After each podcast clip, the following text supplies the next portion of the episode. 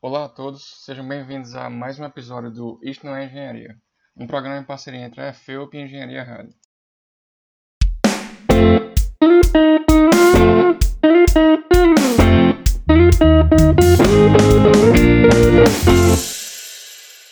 Nosso convidado de hoje é um estudante de engenharia mecânica aqui da FEUP, que saiu de Portugal sem dinheiro para viajar por o mundo por dois anos e voltou agora para terminar o curso.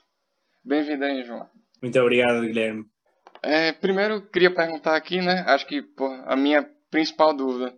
Como é que tu conseguiu convencer teus pais a deixarem tu sair no meio do curso para ir viajar ao mundo, velho? Não foi muito, não foi muito fácil. Uh, e acho que não cheguei a convencê-los sequer.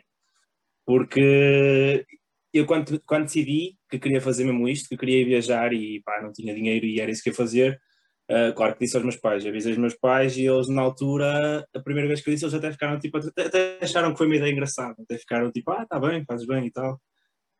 Depois, passado pai duas semanas, eu já cheguei à beira deles já com os planos todos, assim com o mapa do mundo, tipo, ah, olha, vou por aqui, se calhar agora para passar a zona de, de guerra vou antes por aqui, e o meu pai e a minha mãe ficaram a olhar para mim como, quê?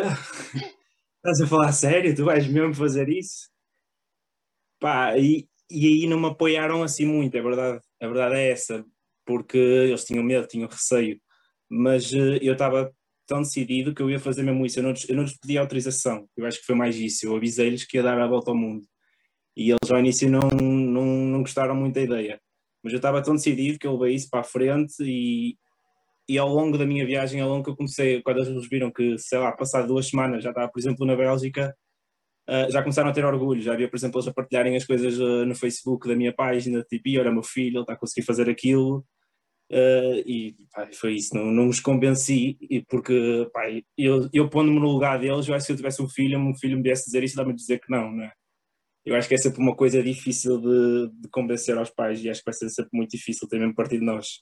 E imagina, eu acho que todo mundo já acordou assim num dia, tipo, às 8 da manhã, num dia frio, chovendo aqui, que tinha alguma teórica insuportável por causa de e fez, porra, só o que eu queria agora era estar tá numa praia agora, em qualquer outro lugar, longe da faculdade. Como é que tu tornou essa vontade assim em realidade? Para levantar um dia e sair. Epá, isso, eu, isso é o mais difícil de tudo. Digo desde já, que o mais difícil da minha viagem foi sair de casa, que é mesmo, é dar aquele primeiro passo depois de ter decidido é tudo muito mais fácil, mas para dar esse primeiro passo, pá, as dicas que eu podia dar é, acima de tudo, é ter, um, ter a ideia mesmo, mesmo precisa do que é que tu queres fazer, porque tens mesmo de querer muito, não é, não é basta porque, ah, apetece-me viajar, uh, eu gostava de viajar e pronto, e se calhar hoje como é que eu arranjo vontade, não. Tens de ter mesmo, tens de ter mesmo aquela ideia mesmo que tu queres, mesmo, mesmo isso que queres fazer, já, tens, já tinha na altura tudo repensado na minha cabeça já sabia exatamente que ia viajar e o que é que, me, que, é que isso ia me trazer, o que é que isso ia trazer para mim, o que é que eu ia ganhar com isso, as vantagens que eu ia ter com isso, uh, porque é que eu deveria fazer agora, já tinha, já tinha tudo pensado, já tinha tudo estruturado na minha cabeça, já tinha a ideia tão vinculada que, que o próximo passo era me tomar ação. Por isso eu acho que antes de tomar ação, se calhar uh, convencer-te a ti mesmo, bem mesmo, bem mesmo sério, mesmo isso que tu queres. Oh, mas e aí? É, de onde é que surgiu essa ideia de viajar o mundo? Foi ideia tua? Tu teve alguma influência de algum lugar? Viu na internet? Algum amigo sugeriu? Como é que surgiu essa ideia?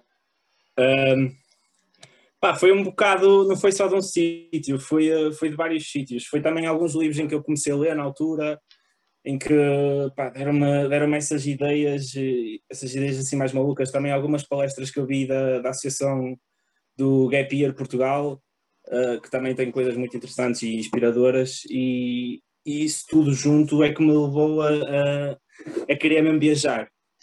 Mas eu posso dizer, o que, o que todas essas, uh, essas palestras, esses livros, essas coisas que eu andava a ver na altura me, me diziam as principais ideias que eu tinha por trás disso e que foram as principais ideias a levar-me a viajar naquela altura, de estar preso àquele ciclo de ter de estar a estudar durante anos, depois uh, arranjar um emprego, ficar quase sem férias, a trabalhar para o emprego para ter duas semanas de férias, depois criar uma família, criar uma família, continuar a trabalhar até ser velho, reformar e só aí, quando reformar, aproveitar a vida. Isso fazia uma confusão.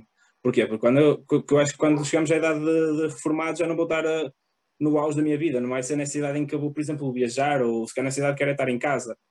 Isso também fazia imensa confusão. Depois, outra coisa que também. Então, pronto, tínhamos aí primeiro aproveitar a vida, depois tínhamos uh, o facto de. a maneira como eu queria aproveitar a vida. Para mim foi uh, viajar. E eu acho que isso se, se fez uh, porque. E, e surgiu porque eu nunca tinha viajado muito na minha vida porque a minha família não gosta, não gosta muito de viajar, eles são, são caseiros, então nós costumamos passar férias, mas só que é sempre dentro de Portugal, no máximo fomos até à fronteira com a Espanha, então eu sempre tive uma enorme curiosidade em saber como é que era o mundo lá fora. E depois disso tudo ainda houve outra coisa que foi crucial, que foi um bocado, se calhar a coisa assim mais random, que era sim um bocado de inocência, mas que até correu bem, ainda bem que era inocente, que eu também tinha lido sobre a lei da atração. E eu queria experimentar isso. Em que a lei da atração, para quem não sabe, basicamente o que diz é que se tu tiveres um sonho, se tu acreditares no sonho, uh, focaste nele e fizeres por ele, consegues alcançar qualquer coisa que tu, seja, que tu queiras. E eu na altura tive essa informação, tipo, chegou-me assim pela cabeça, acho que foi em algum livro que eu li, e eu disse assim, ah, é, então, então vou respeitar, opá, estou aqui, curti a viajar, não tenho dinheiro, vou-me focar nisso, vou fazer o que for preciso por isso e vamos ver se é possível. E ao que parece resulta mesmo. Ó, já na. Focando nas viagens agora. Imagina, como é que tu fez pra se virar por lá? Tipo, conseguir emprego, até, tipo, onde é que tu dormia, como é que tu carregar o telefone, essas coisas, que nem sempre o cara tem um lugar para dormir específico, né? Às vezes o cara tem que passar um fim de semana quebrando lugar em qualquer canto, assim. Como uhum. é que tu deu teus pulos lá? Isso foi na Europa, uh, fiz muito couchsurfing. Não sei se tu conheces o couchsurfing. Conheces? Sim, sim. Pronto, mas também posso explicar para se alguém não conhecer. O couchsurfing é tipo. Como é que eu ia dizer? É como se fosse uma rede social em que tu partilhas o teu sofá a viajantes. Ok, como é que. Ok, isto assim pareceu assim um bocado não fazível, mas uh, aquilo como é que funciona? Tu tens um perfil tu tens o teu perfil em que tu explicas, falas um bocado sobre ti e os viajantes vão ver o teu perfil. Por exemplo, imagina que eu queria ir, uh, era um viajante de fora e, e, queria uma casa no Porto. Viu o perfil de alguém uh, que, tava, que, que, aceitava pessoas em sua casa no Porto, viu o perfil, escrevia uma espécie de uma carta uh, a explicar quem é que eu sou, o que é que eu ando a fazer e porque é que gostava. E essa pessoa iria ver a minha carta e ver se, se, seria, se teria prazer em, em hospedar-me em sua casa em troca de nada. Que é assim basicamente que funciona o Couchsurfing. É mais uma troca de experiências. Quando eu digo em troca de nada é sem, sem pagar. É gratuito, porque não pagamos por isso. É ficarmos em casa de alguém gratuitamente. Então isso era isso que eu fazia muito na Europa. Na Europa fazia muito, muito Couchsurfing. Fiz muitas vezes, fiz em muitos sítios. Fiz, era quase sempre. Eu na Europa não paguei uma única vez estadia. Fiz em Couchsurfings, depois também na, na altura também uh, tinha alguns amigos que estavam uh, de Erasmus, amigos mais velhos do curso, então uh, também fiquei na casa deles e às festas deles de Erasmus, andei a experienciar Erasmus também um bocado pela Europa, um bocado mais cedo. E, e pronto, e como eu tinha essas casas, depois para lavar a roupa, lavava a roupa em casa deles, para carregar o automóvel, carregava o automóvel em casa deles, e, então isso nunca foi assim muito uma preocupação. Não funcionou sempre bem, não. Também tive algumas vezes em que não arranjei como, é, como nem, sempre, nem, nem, sempre foi assim um mar de rosas. Tive algumas vezes que não arranjei, tive algumas vezes em que acampei, que tinha a minha tenda, mas eh, pronto, mas foram pouquíssimas as vezes. Ou então que dormi em aeroportos, também aconteceu, ou em estações de, de, de serviço, mas a maior parte das vezes arranjava sempre uma, uma casa de couchsurf. Depois, quando eu saí da Europa para a Ásia, para a Ásia, por aí já comecei a pagar, mas era porque era tudo baratíssimo, era estadias de às vezes por, por vezes de um euro ou de dois. E na Ásia também comecei a fazer muitos voluntariados. Por exemplo, trabalhei num hostel em que em que me ofereciam uh, uh, que eu estava a trabalhar na, no bar e em troca recebia estadia, alimentação e cerveja. Tudo que o cara quer.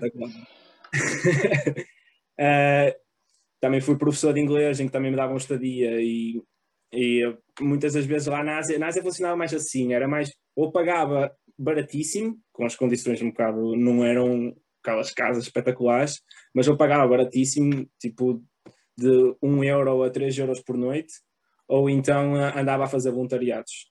E para arranjar dinheiro por lá, você falou agora dessa do professor de inglês e tal, trabalhando no hostel. Sim, e aqui pela. Europa, como é que foi? Exatamente, porque isso aí eu ainda não, eu ainda nem disse, mas eh, eu saí de casa com, com 19 anos, eh, com mochila às costas e com 100 euros no bolso, para ir dar a volta ao mundo, foi isso. Eu estava com um objetivo grande, mas 100% confiante do que ia fazer e, opá, e até correu bem. Ahm, O que aconteceu? Passado umas 4 semanas, 4 não, até acho que foi menos, foi 3 semanas, passado 3 semanas já estava, hum, já estava na Bélgica já tinha conseguido chegar até à Bélgica, eh, mas já, já tinha acabado o dinheiro. E, epá, e foi aí que a gente teve sem rascar, ainda estava com o meu amigo e foi, nós, nós chegámos a pensar, tipo, pronto, olha, já foi bom, três semaninhas, epá, já viemos até à Bélgica, já viajamos bastante, já tínhamos passado por França também, eh, que é voltarmos para trás. E, e foi aí que eu disse, não, não vamos voltar para trás porque eu tinha trazido comigo o meu, o ukulele, que a minha, o ukulele é um instrumento musical, uma guitarrinha pequenininha, e vamos para a rua, metemos um cartaz a dizer eh, portugueses a viajar à volta do mundo e vamos cantar e vamos ver o que é que dá. E foi mesmo isso que fizemos e por acaso correu muito bem. Digo-te que até hoje foi o meu trabalho mais bem pago na minha vida, foi tocar na rua. Mesmo por acaso foi mesmo... E que digo também mais, é que também agora deve estar a pensar aí na tua cabeça, ah, já, pronto, mas aposto que tu cantas bué e tocas bué. Não, nada disso. Eu sabia tocar uh, duas músicas ou três e também não cantava nada de especial. Pá, mas uh, eu acho que era o cartaz, o cartaz que nós tínhamos de portugueses a viajar à volta do mundo. As pessoas, uh, nós também íamos sempre para ruas, tipo a Rua de Santa Catarina, estás a perceber que era o pessoal vinha da, das compras com umas moedinhas no bolso e, e dava-nos uns trocos. E via lá, tipo, olha, estes dois tolos estão a viajar à volta do mundo, tipo, olha, tem aqui um euro, pronto, toma aí para ti. E, e foi assim que, por acaso, ainda recebemos bastante dinheiro a fazer isso. E na Europa era basicamente esse nosso sustento. Uh, e mais tarde, na Ásia, foi os voluntariados. Pá, estava-me aqui a lembrar que eu tive a falar dos empregos, eu esqueci-me de alguns, que eu tive mais empregos. Tive também um emprego na Polónia, em que conheci um gajo a dar boleia, uh, que ele depois acabou por me oferecer um emprego, em que ele basicamente um, ele era vendedor de carros, Uh, comprava e vendia carros uh, na Europa e precisava de um condutor para os carros. Então eu andei a conduzir o reboque dele e a, e a viajar à pala, que isso também foi muito bom. Uh, basicamente, um ponto para o outro, ele era tipo, estávamos baseados na Polónia e era, por exemplo, olha, preciso que vais-me buscar um carro à Alemanha. E ele dava-me a pagar uma gota, a pagar uma comida, a minha e meu colega, que eu tinha uma cama por cima, e nós ficávamos lá e, e a dormir e, e, e viajávamos assim na, na boa. Uh, que mais tive? Tive também uh, professor de inglês. Ah, e o, o, último, porque eu dividi a minha viagem em duas, porque eu primeiro tive uma altura em que andava a conhecer os países todos, até que cheguei a Bali. Quando cheguei a Bali, apaixonei-me e já, já não quis mais ir dar a volta ao mundo e disse tipo, não, vou ficar aqui o resto do tempo. apaixonei-me completamente por aquilo e, e arranjei lá um emprego pago, já não foi voluntariado, num hostel em que tive inclusive a trabalhar uh, 10 meses naquele hostel. Esse foi outro dos empregos que eu tive também. Nessa pegada das histórias ainda, mano. É, passou alguma fraude, algum, algum momento difícil lá na viagem? Porque nem tudo são flores, né? Como é que foi a viagem? Passou algum maus bocados aí? Sim, tive alguns momentos difíceis, tive, sem dúvida. Até tive mais que um, pá, nem foram difíceis, mas ao mesmo tempo sabiam bem, porque era tipo, qualquer momento difícil que me aparecesse à frente havia aquele como um obstáculo que tinha de superar para, para, chegar, ao para, para chegar ao meu objetivo final. Então era, são histórias difíceis em que tipo, eu dizer parece uma coisa difícil, mas na altura não importava tanto, porque eu estava com um mindset em que era sempre siga.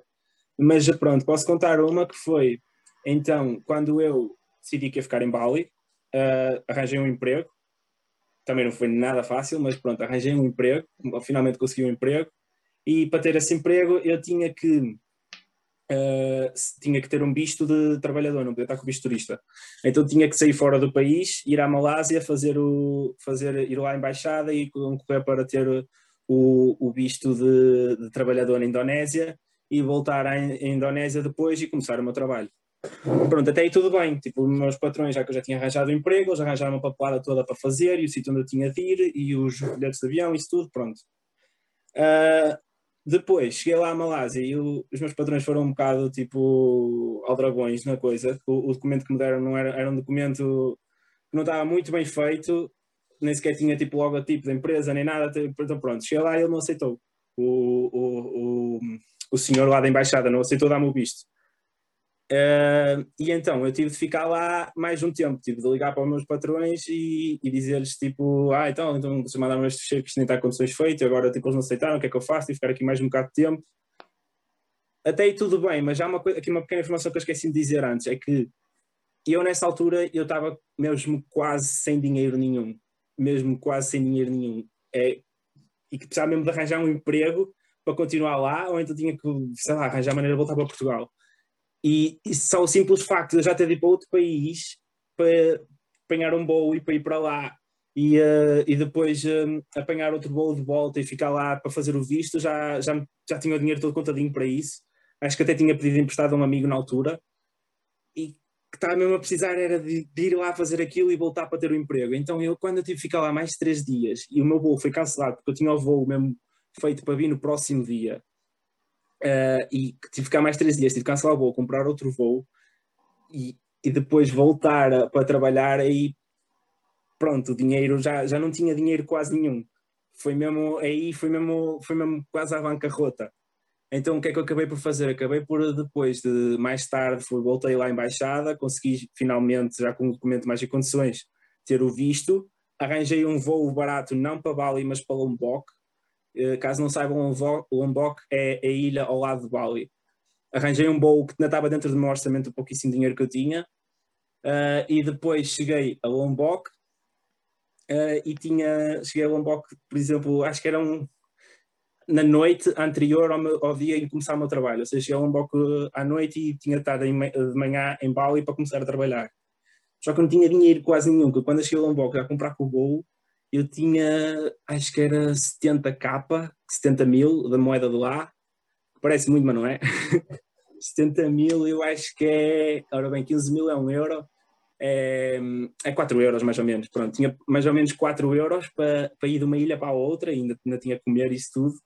Pá, eu lembro-me que eu mal cheguei ao aeroporto, uh, logo o táxi para ir para o, coisa, para, para, para o barco, era logo para aí 60 e tal mil, eu já não tinha dinheiro, tive logo, sair logo dali tive de sair à boleia, saí do aeroporto, fui logo ali para uma, era direto com a autostrada, fui logo para a autostrada pedir boleia, arranjei boleia de um, eh, de, um, de, um, eh, de um homem de moto, fui de moto até a coisa do barco, cheguei ao barco e o barco era a única coisa que eu sabia que não ia conseguir ir à boleia, era tipo, era um ferry e, opá, não... Se fosse um barco particular, eu se calhar conseguia eh, falar com eles e pedir-lhes a boleia ou assim, mas não, como era assim um ferry, não, não conseguia. Fui lá e vi que o preço era 50, ao menos pronto, sabia que tinha dinheiro para isso, já só tinha 70. Então fui lá, comprei o bilhete, sobrava-me 20, 20 mil, que é o equivalente a um euro qualquer coisa. E sobrava-me 20 mil, que já tinha passado o barco, era para estar em Bali, mas depois de Bali, do ponto do aeroporto até, do, do aeroporto não, do ponto do, do porto, do, do barco, até ao meu sítio de emprego, ainda era para aí uma hora de distância. E eu tinha 20 mil e tinha de arranjar maneira de chegar lá. Uh, pá, primeira coisa, na altura estava cheio de fome já, já tinha chegado, já era de noite, então fui comprar umas bolachinhas, uh, que foram 12 mil, eu já só tinha 8 mil, já não tinha nada. Já estava lá no meio, à espera do emprego e já não tinha nada, basicamente, tinha 8 mil, não dava para nada. Uh, cheguei de manhãzinha, comecei a pedir boleia, estava a pedir boleia, veio lá um taxista qualquer que eu vi como era branco e normalmente eles pensam sempre que os brancos têm mais privilégios e somos ricos. Não sei porque os asiáticos têm essa ideia. Um, até sei porquê, mas pronto, não vamos entrar por aí. Um, e então ele foi logo tipo, ah, tens de ir para ali, para aquele sítio em Bali, eu, eu, eu sou taxista, eu levo até para aí 20 ou 30 euros. Eu não tinha dinheiro nenhum, eu disse que não podia aqui à boleia. Mas o taxista foi um bocado, pá, foi um bocado mau onda. Porquê? Porque eu pensava que eu não queria era fazer negócio. Então imagina, eu estava lá a pedir boleia em frente ao ferry e ele ia falar com os indonésios e dizer-lhes tipo, ah, não leves a esse que esse não é confiança. Porque eu não lhe pagava a ele. Então eu fiquei ali tipo, tinha de ir trabalhar e estava ali sem arranjar maneira de sair, ali sempre a insistir, a insistir, a insistir, a insistir, a ver se alguém arranjar a boleia. Pá, e finalmente, por acaso, passado algum tempo, já com fome, já cansadíssimo de tudo, já quase a desistir, houve uma pessoa que me deu boleia, um camionista, eh, que por acaso foi um camionista que era muito boa onda, ele deu-me boleia e eu expliquei-lhe a história toda, ele levou-me até o sítio onde eu estava a trabalhar, uh, depois de lhe explicar a história toda, ele não me levou a comer, levou-me a tomar um pequeno almoço, pagou-me a refeição, uh, ofereceu-me esta t-shirt aqui, linda, esta t-shirt por acaso é muito especial que esta t-shirt um, não se compra. Esta t-shirt, para ter esta t-shirt, tens de pertencer ao exército da Indonésia.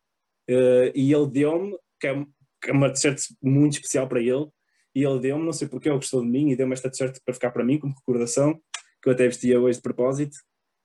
E para além disso, ainda me deu o número de telefone da irmã dele, caso eu quisesse casar com ela, ele disse que para lhe dar um telefonema que ela andava à procura do marido. e foi assim que cheguei a tempo do trabalho. Acima disso tudo, cheguei a tempo do trabalho. Então cheguei a, a Bali sem nada, com menos de um euro, para ter de chegar ao trabalho e, e passado um bocado já tinha comida, uma roupa e mulher e emprego, basicamente. Oh, que foi sufoco, assim. mano. Isso foi muito. Passei muitas coisas assim desse género, mas uh, pá, era aquela cena que eu, eu não, não, não queria mesmo desistir. Eu sabia que ia, que ia arranjar maneira, eu só tinha de continuar ali a batalhar, a batalhar e, e, e foi assim que, que me safei nessa. É, no final vira história, né? É ruim de passar, mas é bom de contar. É. Mano, e pronto, isso foi em Bali, né? Nunca fui, mas, bicho, o que eu vejo de foto é que é um lugar, mano, muito Bali lindo, é velho. Sei que, eu, sei que eu fiquei por lá, Bali é lindo, apaixonante. Na por cima sou surfista, tem tudo lá. Mano, e, pá, lá é o lugar mais bonito que já foi? Já visitou algum lugar mais bonito que Bali? Pá, já visitei, eu, eu acho que passei por sítios muito bonitos, mas uh, Bali sem dúvida também, sim. E mesmo, e mesmo também digo, eu também eu adoro aqui, aqui Portugal e, e no meio de Portugal atrás desses sítios, também acho que é muito bonito. Também gostava de, de realçar isso. Mas é, principalmente a Ásia, a Ásia apaixonou-me. Índia, Tailândia, Malásia, Singapura, Indonésia, esses sítios todos uh, lindos, lindos de morrer. Algum em específico assim? Em específico? Pá, se calhar a Índia. Na Índia, na Índia tive. Hum, não é, não é que seja o meu país favorito, mas na Índia vi uma das coisas mais bonitas da minha vida. Que na Índia, por acaso, foi, foi numa praia em que se chamava Paradise Beach. Já pelo nome, já diz muito, Praia do Paraíso. Em que, basicamente, essa praia uh, é uma praia que era no meio do nada. Aquilo era em Goa, que em Goa é pronto, vocês sabem de Goa, provavelmente dos livros de história de Portugal e descobrimentos, pronto, que, é, que, era nessa zona da Índia. E, um, e era uma praia que tinhas, para pa, pa, pa chegar a essa praia, tinhas de caminhar 40 minutos pelo meio da montanha, por um trilho qualquer, porque era uma praia mesmo no meio de nada. Não havia nada, não havia civilização à volta. Um, e, e depois, quando chegavas a essa praia que eu cheguei aí, que era, foi 40 minutos, mas era 40 minutos duros, porque era com a mochila às costas e com as tendas e tudo. Chegas aí, passados esses 40 minutos, chegas a uma praia, que é tipo assim, uma praia em nu, com areiazinha, um barquinho e, e tem, costuma ter lá algumas tendas que é, tem uma espécie de uma comunidade hippie lá a viver, em que vivem do, vivem do, do nada, porque basicamente tem lá um senhor que vai cozinhar uma vez por, uma vez por dia, cozinha comida para, para nós todos, vai por uh, um euro a refeição o dia todo, assim uma coisa, e depois o resto estamos lá nas nossas tendas e a conviver. Mas uh, o incrível de lá foi, uh, foi na altura do, do pôr do sol. Porquê? Aquilo tem um pôr do sol, aquilo primeiro está virado para, para o oeste, é como aqui, como aqui Portugal. então tem o um pôr do sol no mar, que é um pôr do sol lindíssimo, que é, que é uma zona uma praia paradisíaca, que aquilo como imagina com palmeiras, com cocos, com macacos e tudo, e vês lá o pôr do sol, as cores todas bonitas de pôr do sol, como aqui os nós, nós portugueses estamos habituados, mas depois na bem uma, a parte mais incrível, que daquilo depois de ficar o pôr do sol, fica tudo completamente escuro, mesmo escuridão máxima em todo lá, porque imagina, não há civilização lá à volta, não há qualquer luz, não há edifícios, não há nada, e nem sequer a luz da lua havia, então era tudo completamente escuro e isso levava aquele bom céu incrível.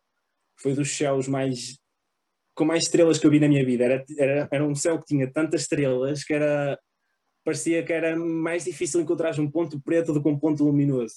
Inclusive até tinha lá a Via Láctea bem no, bem no centro, em, assim, com aquelas cores roxas, foi mesmo uma, uma visão mesmo, mesmo linda. nunca tinha visto o céu tão estrelado na minha vida. Foi mesmo por, por esse facto de estar tudo completamente escuro e a lua estar escondida pela montanha que, que ficava assim aquele tom visível. Mas atenção, que não, não ficava por aí, porque depois, para além disso, no mar tinha o plâncton bioluminescente, que eu acho que é assim que se diz. Aquelas luzinhas azuis que, que brilham no mar, sabes? é básica, pá, se, se, se, não, se não tiverem a ver, tipo, pesquisem ou assim. É que, é que há umas luzes que brilham e aquilo parece, basicamente, estás a nadar no meio das estrelas. Então, como já se não bastasse ter um céu completamente estrelado, ainda tinha o mar que brilhava. E isso, para mim, foi, do, foi dos momentos, foi das coisas mais bonitas que eu vi em toda a minha vida. Sem dúvida alguma. Foi uma coisa raríssima, porque para aquilo acontecer é preciso ter tudo completamente escuro porque eu lembro, por exemplo, que eu tentei filmar com meu telemóvel e só a luz do telemóvel já desaparecia uh, o Plankton, ou, epá, eu acho que é Plankton mesmo não tenho certeza, mas uh, já, já, desaparecia só da luz do telemóvel, porque aquilo é mesmo, precisa estar tudo completamente escuro e é difícil de arranjar numa cidade, por exemplo, porque tem sempre a, a poluição luminosa. E pronto, e isto foi uh, até às 9 horas, porque depois aquilo a lua começava a subir cada vez mais e, uh, e, e, depois tinha a seguir ao, ao, pôr do sol, tínhamos como se fosse a nascer da lua, em que já, já ficou tudo mais luminoso e as luzes apareciam todas, as estrelas já não eram tão visíveis porque já não era tudo completamente escuro. E epá, isso, isso foi das coisas mais incríveis que eu vi. Eu não sei se foi, não sei se eu tive sorte, se foi uh, se é uma cena que acontece lá todos os dias, que eu não passei lá muito tempo. Não sei se é aquela cena de, de que de que todos os dias acontece, tipo, a lua está escondida atrás da, da montanha e ficar tudo escuro, então se foi mesmo naquele dia em que eu tive sorte e presenciei aquilo, pá, mas o que eu sei foi que foi incrível, certeza, foi das coisas mais bonitas que eu vi e por isso eu acho que escolho esse o, o sítio mais bonito em que estive para, para a Índia, ou, ou a experiência hum, mais bonita que presenciei, sem dúvida. Uh, pá, para terminar, eu também gostava de dizer uh, a toda a gente pá, que está assim indeciso e que se calhar que gostava de viajar, ou, mas não sabem quando, se vai ser quando acabar o curso, ou depois, ou mais tarde. Ou, pá, eu acho que o, o ideal é fazerem enquanto podem, porque, porque depois vai se tornar cada vez mais difícil. Se esperarem, por exemplo, quando acabarem o curso, depois quando acabarem o curso vão querer trabalhar, ou, ou se estiverem à, à espera para, sei lá, quando forem reformados já não vão ter tanta energia. Pá, eu acho que se vocês quiserem mesmo, eu acho que é só, só tem vantagens nisso e é uma coisa que que eu acho que toda a gente devia de ter uma experiência do género. Se calhar não precisa de ser sem dinheiro, e pá, eu fui sem dinheiro porque não tinha dinheiro, se foi muito arriscado, mas uh, se vocês têm hipótese fazer um voluntariado, mesmo fazer Erasmus, também acho que é uma cena importantíssima. Eu acho que isso tudo são experiências que são sempre muito enriquecedoras e esta a gente deveria de fazer. Essa foi a nossa entrevista com o João Henriques. Muito obrigado por terem assistido e não percam o próximo episódio daqui a duas semanas.